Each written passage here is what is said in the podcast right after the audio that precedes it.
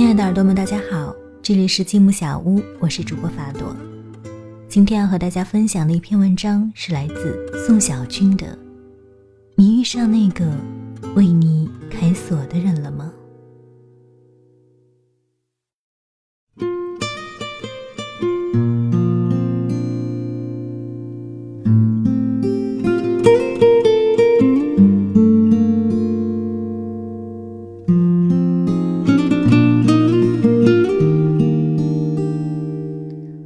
都知道我是个讲故事的人，所以很乐意把他们的故事讲给我听。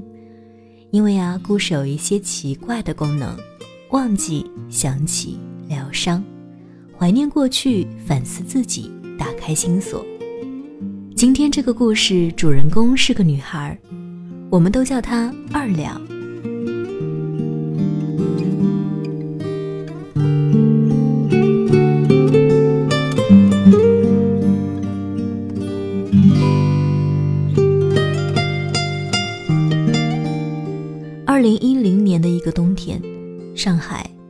北方人无法理解的湿冷侵入骨髓。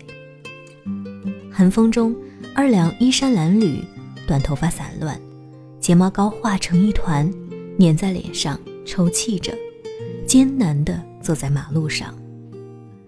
前面的路很黑，后面的路也很黑，二两像一束跌落到黑洞里的光，辨不清方向。二两走出两步，高跟鞋折断，摔倒在地上。二两悲从中来，再也无法控制自己，脸贴在马路上嚎啕大哭。一条流浪狗瘸着腿，鬼使神差的在二两身边停下来，趴在潮湿的马路上吐着舌头。二两看着眼前的那条流浪狗，就好像在照镜子。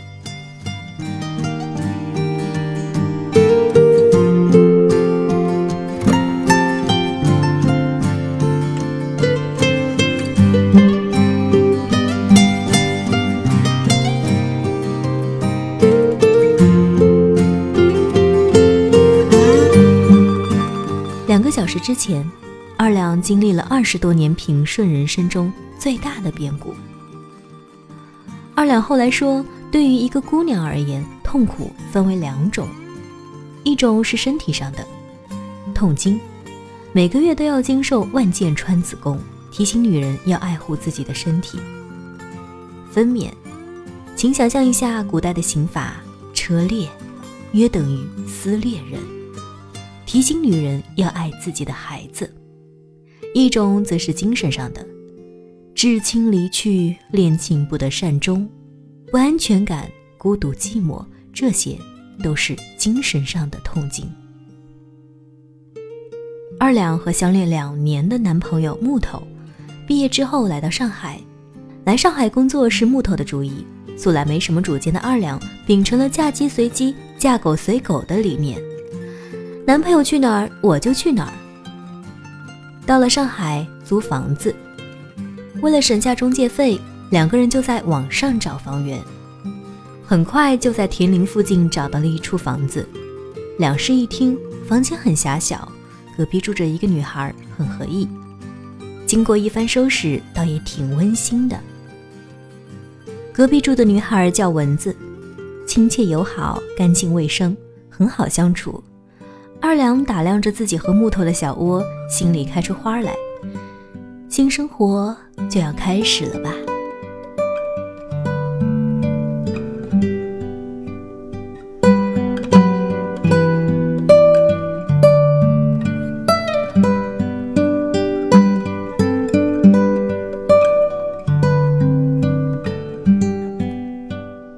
两个女孩很快熟识到了交换使用卫生巾的地步。也一起做饭，就在厅里看着电视吃完，三个人嘻嘻哈哈一阵，各自回房睡觉，日子安稳。二两和木头各自忙于自己的工作。毕业生初到上海，一方面觉得十里洋场繁花似锦，一方面又有些失落。繁华毕竟离着自己遥远，每天两个小时在路上，八个小时在格子间。二两每个周末还要值班一天。工资不高，仅仅足够每个月支出，少有存款。生活单调，小窝成为二两最好的慰藉。女人就是这样，有了男人，有了家，就忘了辛苦。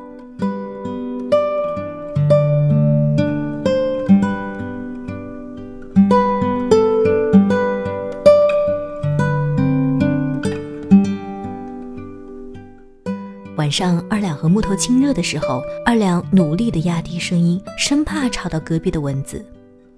蚊子也常常打趣：“ 都听不见你声音啊！你跟你男朋友每周几次啊？”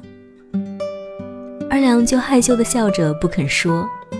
二两有时候偷偷问木头：“哎，你觉得我和蚊子谁好看？”木头调皮的说：“当然是你好看了。”两个人有时候也开玩笑。二两说：“你可不许背着我勾搭蚊子啊。”木头却不以为然。我有贼心也没贼胆呀！我就算有贼胆，也没空间呀！我们天天住一起，我能干什么呀？我倒想着，那啥呢？二两就笑着打木头。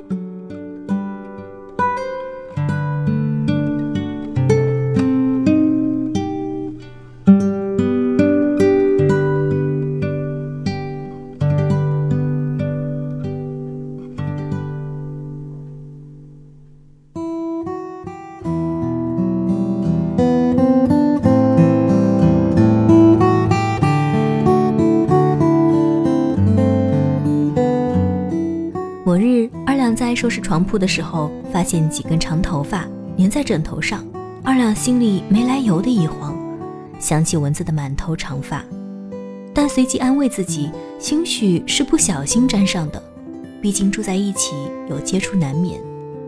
二两生怕木头说自己猜忌，这件事就没跟木头提。直到几天之后，二两在自己的房间找到了蚊子的粉色干发帽，二两看着干发帽。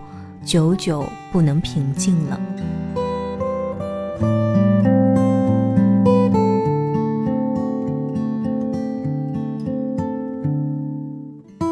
只有洗过头、洗过澡才会用干发帽。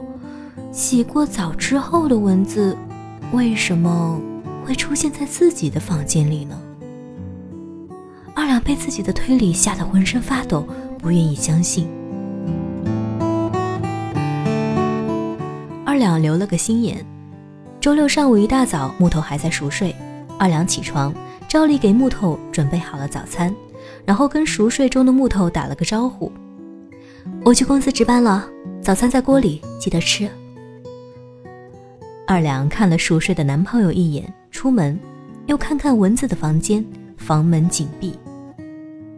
二两在楼下转了两圈，上楼开门，客厅里。蚊子房间的门虚掩着，而二两和木头的房门洞开。二两艰难地移动着步子走进去，在二两和木头的床上，在二两亲自铺好的蓝色床单上，二两呆呆地看着正在床上缠绵的木头和蚊子。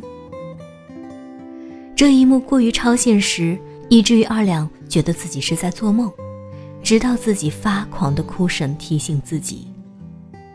二两，这不是梦。二两抄起小窝，尽力之初，在花鸟市场买的仙人掌当成炸弹砸了过去，歪了没中，木头和蚊子都躲开了。木头慌乱地提着自己的裤子，呆呆地看着冲过来的二两，傻了。二两和蚊子撕扯在一起，平日里娇小的二两此刻爆发出与体型不相称的力量，蚊子毫无招架之力。直到木头终于重启成功，拉开了二两，把二两推倒在地上。二两双眼都充着血，倒在地上，大声喘息着。蚊子眼角流着血，面无表情。三个人都沉默了。二两冲出去的时候，不想回头看，心里却期待着木头追出来，跪在自己面前，痛哭流涕，说我错了。说我再也不敢了，但是身后追过来的只有冷风。二两第一次体会到什么叫绝望。更可悲的是，二两的脑海中不断的还原着那些他没有见到的细节。三个人住在一起，木头和蚊子背着自己眉来眼去，甚至肢体接触，而自己就像个傻子似的蒙在鼓里，可笑，可悲。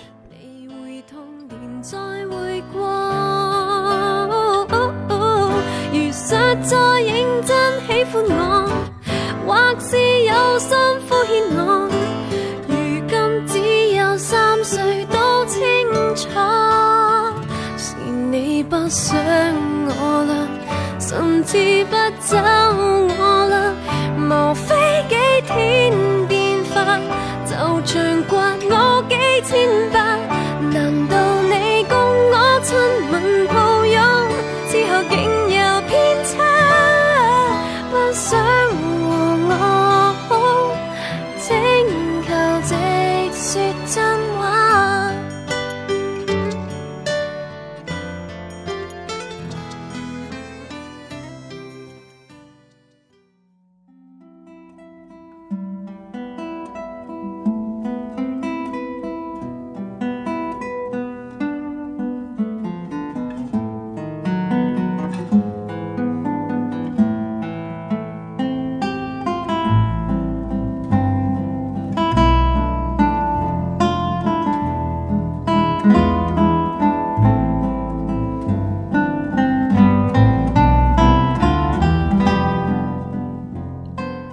几天之后，二两和木头分手，一个人拖着一个比他还大的箱子离开了那个小窝，具体的说是让出了小窝。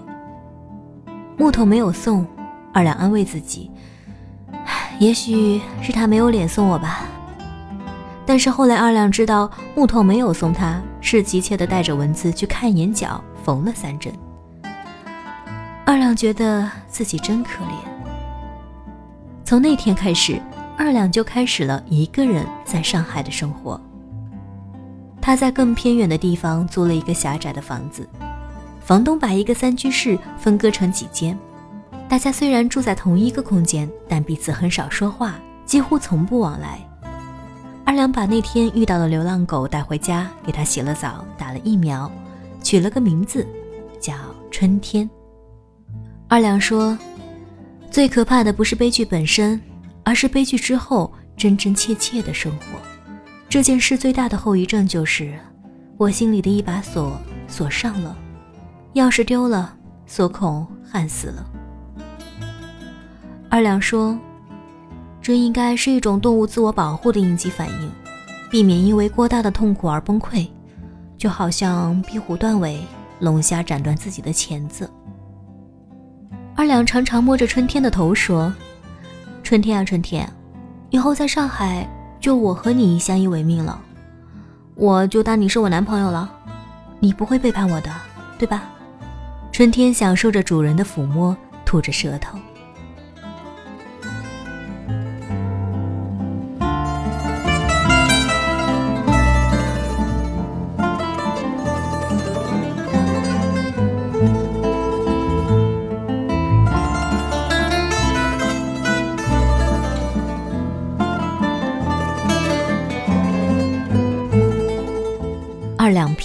作，企图用工作麻痹自己。一个晚上，二两把邮件发出去，已经是晚上十点。二两回头看看空空荡荡的办公室，有些害怕。他匆忙开始收拾东西，一转头撞在一个人的身上。二两吓得心跳都漏了一拍，惊叫一声，仔细一看，才发现是公司的同事唐球。两个人业务上几乎没有往来。虽然同在一个公司，但很少交流。唐球很抱歉地看着二两，对不起啊，吓到你了。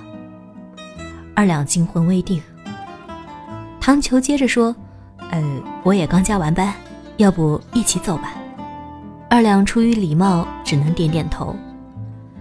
两个人走进地铁口，唐球问：“你几号线啊？”二两说：“一号线。”唐球有些惊喜。我也是一号线，你到哪儿啊？二两说：“莲花路。”唐秋笑了，这也太巧了吧！我也到莲花路，我们顺路。二两没有出声，两个人就默默地上了地铁。车厢里人不多，两个人话都很少，大部分时间都在沉默。出了地铁站，唐秋说：“哎，这么晚了，我送你到楼下吧。”二两本想拒绝，但抬头看了看前面黑压压的马路，忍住了。唐球送二两到了楼下，主动开口：“这么晚了，早点回去休息吧。”二两嗯了一声，说：“谢谢。”唐球憨笑：“不用谢，我也住在附近，以后可以一起回家。”二两笑笑，两人告别。唐球看着二两上楼，然后才默默离去。二两上了楼，用钥匙开了锁，可是却怎么也拽不开防盗门，门缝里的锡条死死地吸住了。二两努力了半天，满头大汗。防盗门却纹丝不动。春天憋了一天，在房间里狂叫。二两看看周围大门紧锁的其他住户，犹豫了半天，拿出手机拨通了唐球的电话。十分钟后，唐球赶来，费了半天劲，成功的拽开了门。春天扑上来，唐球吓得一直往后退，直到二两喝止，春天才乖乖的蹭着二两的裤子。二两有些不好意思，蹲下来摸着春天的头，给唐球介绍：“这这是我男朋友，叫春天。”唐球笑了，但他还是很配合的蹲下来，舔着脸对春天说：“春天你好，幸会幸会啊。”春天对着他呲牙，唐球傻笑。二两说：“哎，进来喝点水吧。”唐球一愣。隔着二两往里面看了看，随即双手乱摇：“啊，不了不了，太晚了。”唐球转身就要走，突然停住，回过头说：“哎，要是再打不开门，随时喊我。”二两一阵感激，点点头，就看着唐球风驰电掣的走了。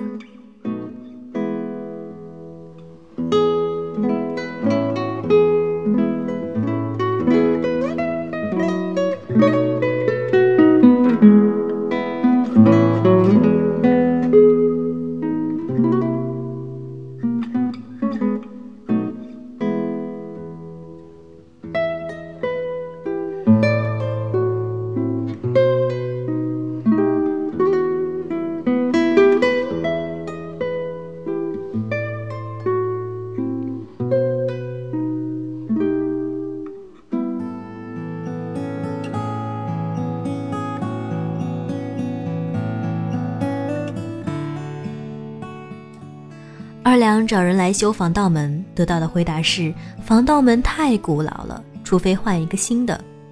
二两找了房东，房东说：“好好好，给你换。”但是再也没有动静。二两无奈，不得不每次都麻烦唐球。唐球每次来帮二两拽开门，和春天打个招呼，然后转身就走，从来不肯进去喝水。时间一长，二两很不好意思，提出要请唐球来家里吃饭。二两亲自下厨，唐球这一次没拒绝，两人约好了时间。二两打开门的时候惊呆了，唐球带着大包小包，有炖锅，有芹菜，有山药，有大腿骨，还有各种稀奇古怪的调料和药材，像是刚刚打劫过超市。二两惊疑不定：“你你这是干嘛呀？”唐球憨笑：“ 我没跟你说过吗？”我爸是厨师，呃，今天还是我下厨吧，东西我都带来了。二两下巴掉在了地上。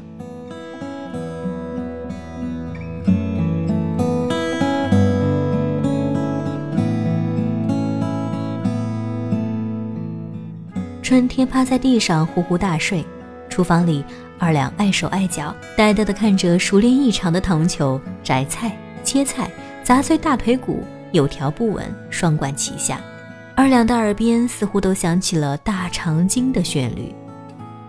一个多小时以后，菜就摆上桌了。春天被香气惊醒，跳起来，没出息的绕着糖球转，糖球就丢给春天一块骨头，春天欢天喜地的去享受了。二两看着一桌子丰富的菜肴，好久没缓过神来。糖球憨笑。我我喜欢做饭，但我妈不让我学，说做饭没出息。平常在上海我自己一个人也就糊弄糊弄就过去了，今天我可是过了瘾了，快尝尝。唐秋小心翼翼地给二两盛汤，忐忑地看着二两喝下去，直到二两竖起拇指，唐秋才憨憨地笑了，松了一口气。好久没做了，不难吃就好。二两赞扬：“嗯，真好吃。”唐秋满足的笑，露出一口白牙。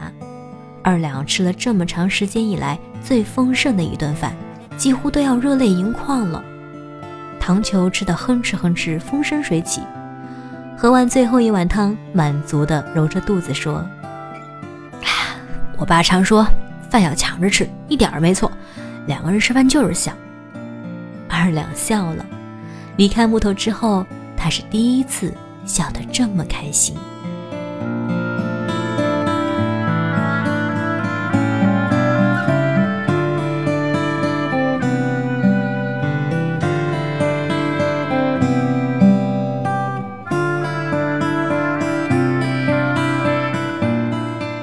吃完饭，唐秋不让二两进厨房，自己欢快的洗碗，边洗边对二两说。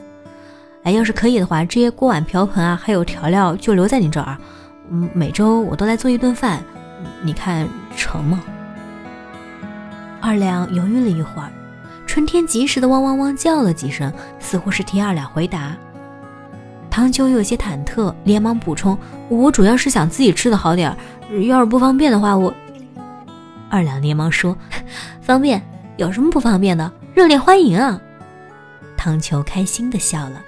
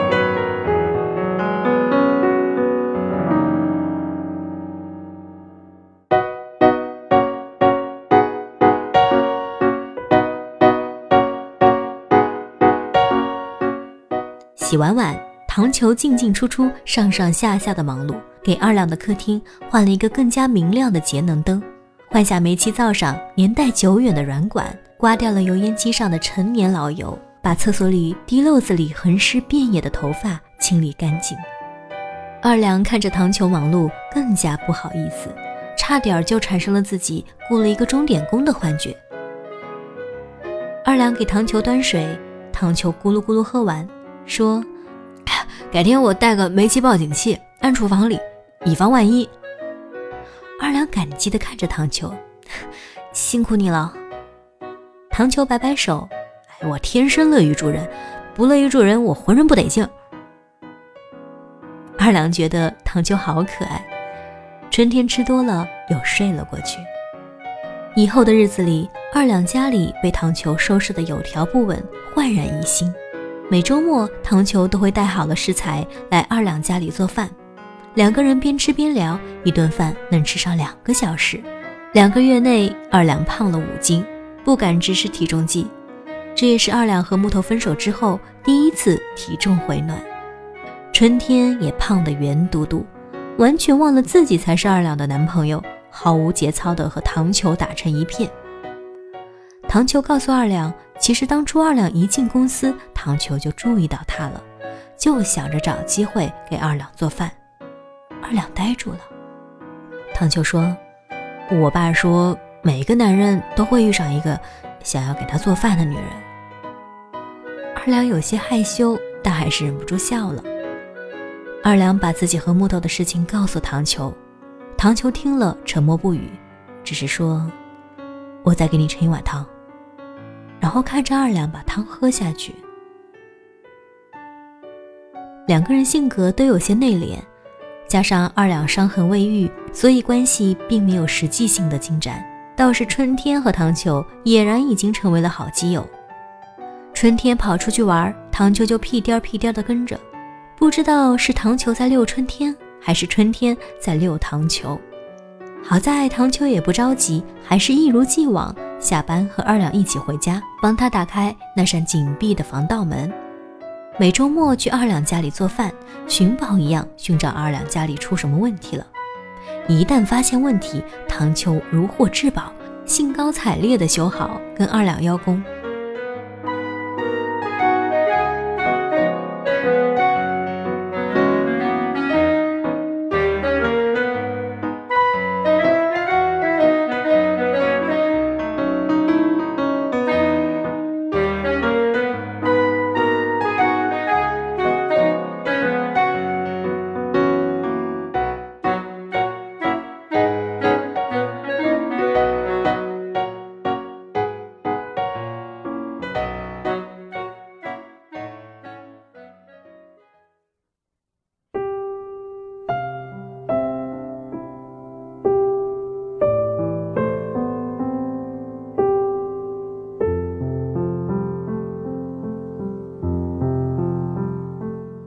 一个周末，两个人和一条狗正在吃饭，二两的电话急促的响起。二两看了看号码，愣了半天，有些惊慌失措，站起来去旁边接。唐球看着二两的背影，默默地放下了碗筷。二两挂了电话，有些开不了口的对唐球说：“我，呃，我有点，我有点事儿，要出去一趟。”唐秋点点头。要不要我送你？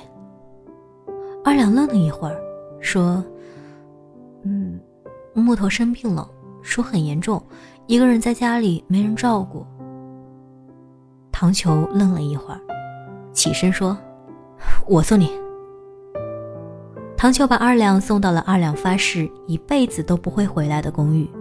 唐球说：“我在楼下等你。”二两点点头，上了楼。公寓里陈设没变，但脏兮兮的，显然是很久都没有打扫过了。二两进来的时候，蚊子的门被推开，一个男人走出来丢垃圾，看了二两一眼，也没打招呼。二两犹豫着进了木头的房间，看到木头躺在床上呻吟，房间里乱七八糟，地上满是垃圾。木头神志不清，嘴里不知道念叨着什么。二两试了试木头的额头。滚烫再看看木头的胳膊上，一道口子流着血。二两吓坏了，哆哆嗦嗦地打给唐秋。唐唐秋，唐秋背着木头狂奔，二两紧紧地跟在身后。病房外，二两吓得魂不守舍。唐秋安慰道：“哎，没事儿，没事儿啊。”木头两天之后才退烧。唐秋陪着二两充当木头的护工。晚上，二两要求陪床。唐秋不许，第一次跟二两发了脾气，二两无奈，只好回去照顾春天。唐秋陪着木头，给木头倒尿壶、翻身。同病房的病友都以为唐球是木头他哥，连连称赞兄弟俩感情好。木头醒过来，二两去病房里看木头，木头看清楚是二两，抱着二两嚎啕大哭。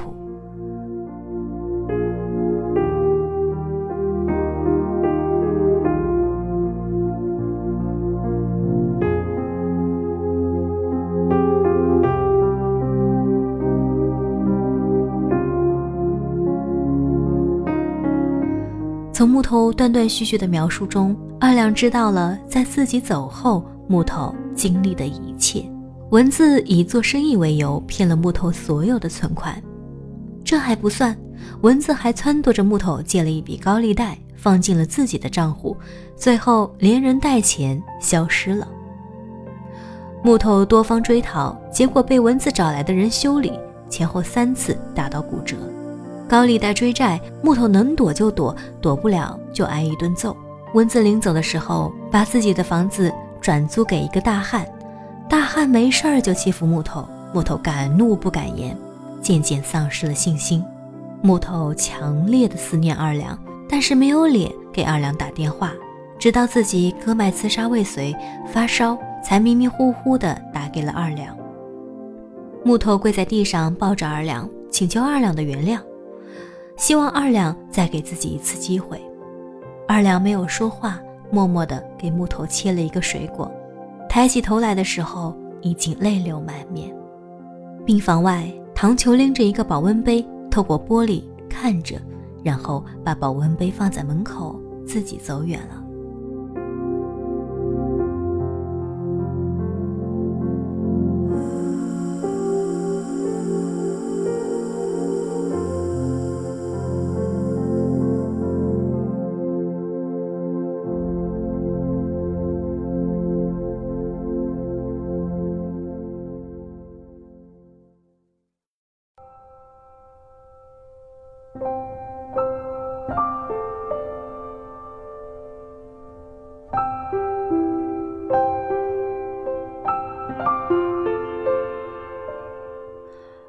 出来的时候，看着地上的保温杯，叹气。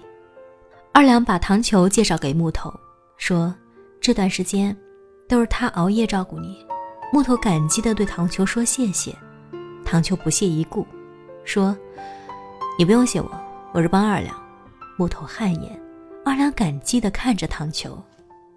二两来接木头出院，糖球姗姗来迟，鼻青脸肿。二两呆住了：“你脸上怎么了？”唐球满不在乎的摆摆手，还没事儿，练拳练的。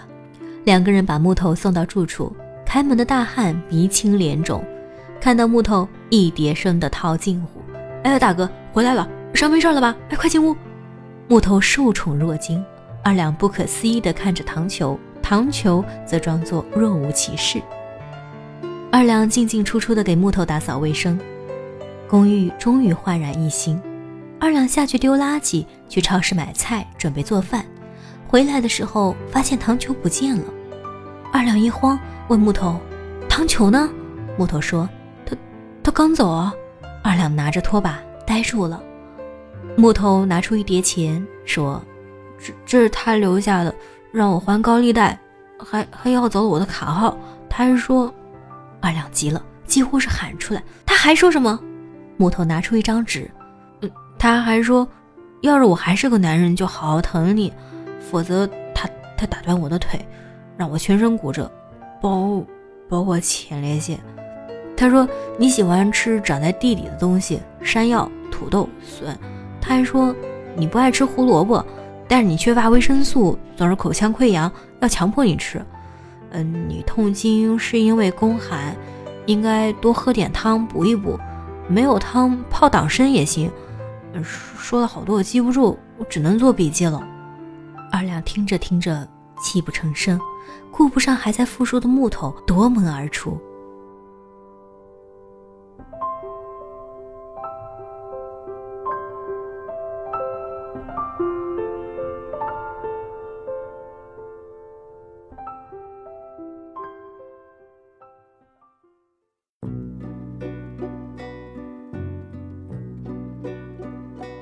打车冲回莲花路的小区，却猛然发现自己并不知道唐球具体住在哪儿。打电话给唐球，电话里传来忙音。二两急坏了，冲回公司，抓住人就问：“你知道唐球住哪儿吗？”一个同事被二两的反常吓到了：“他，他，他住浦东啊！”二两呆住：“他，他不是住莲花路吗？”同事不明所以：“他一直住浦东啊。”他亲戚的房子，每天往返要两个多小时，我们都叫他候鸟。二两呆住了，二两默默地换算从唐球浦东的地址到自己家的距离。如果地铁不停运的话，全程要两个半小时；如果地铁停运了，时间更长。二两的眼泪止不住了，也就是说，唐球每天送自己回家，帮自己开门。然后要再花两个半小时赶回住处，不是一天，是每天。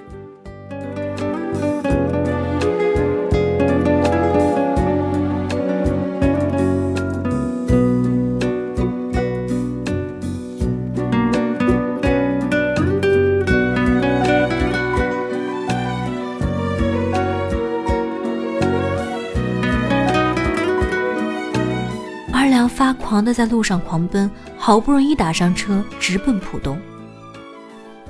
出租车上，二两泪流满面。终于找到唐球的住处，二两疯狂的砸门。唐球打开门，看着一脸泪痕、气喘吁吁的二两，呆住了。二两一把抱住唐球，狠狠地在他肩膀上咬了一口，唐球疼得叫出来。二两泣不成声：“你干嘛啊？你为什么要骗我？你住在我附近？”唐球有点心虚：“我，我想多跟你待会儿。”二两哭得更伤心了。那你为什么不跟我说你喜欢我？唐九脸色通红。我说了，你就是那个我想要给你做饭的女人，可你没什么反应，我以为你忘不了木头呢。二两哭得更狠，说不出话。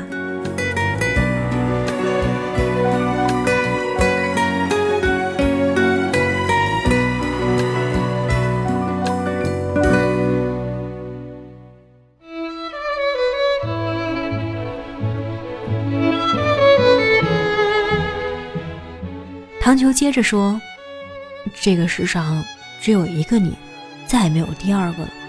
我，我就是想让你高兴，你高兴，我就高兴。”二两抱住唐球，又狠狠地咬了他一口，说：“现在我才高兴呢。”唐球愣住，二两又是哭又是笑，他听见咔嚓的一声。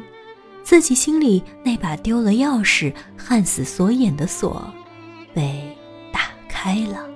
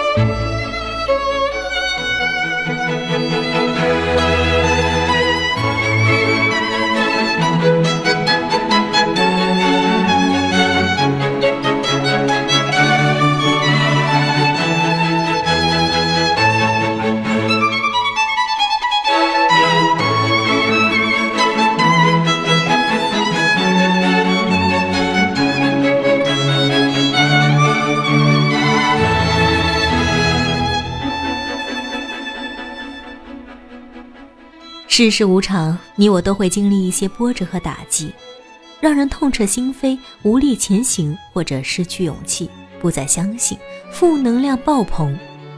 出于自我保护的应激反应，我们会把心里的一把锁锁上，钥匙丢掉，锁孔焊死，就好像壁虎断尾，龙虾斩断自己的钳子，这很正常。不怕，因为这些都是暂时的。在锁上这把锁的日子里，继续前行，直到遇上那个命中注定的人，为你我开锁的人。他会用他独有的方式打开那把我们都以为再也开不了的锁。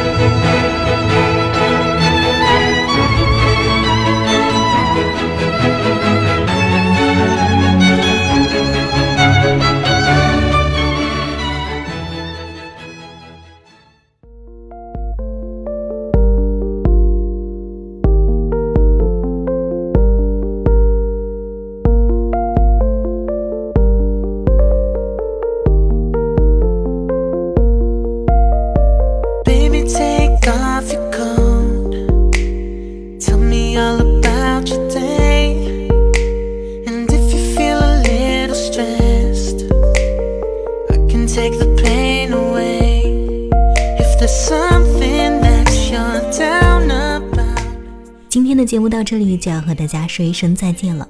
如果你喜欢法朵的声音，想要收听更多我的节目，可以下载喜马拉雅手机客户端，搜索“法朵 Stella”，点击关注，或者是加我的 QQ 交流群八七九二五五六七八七九二五五六七。耳听多语，温暖入心，期待我们的下一次相逢。Let me sing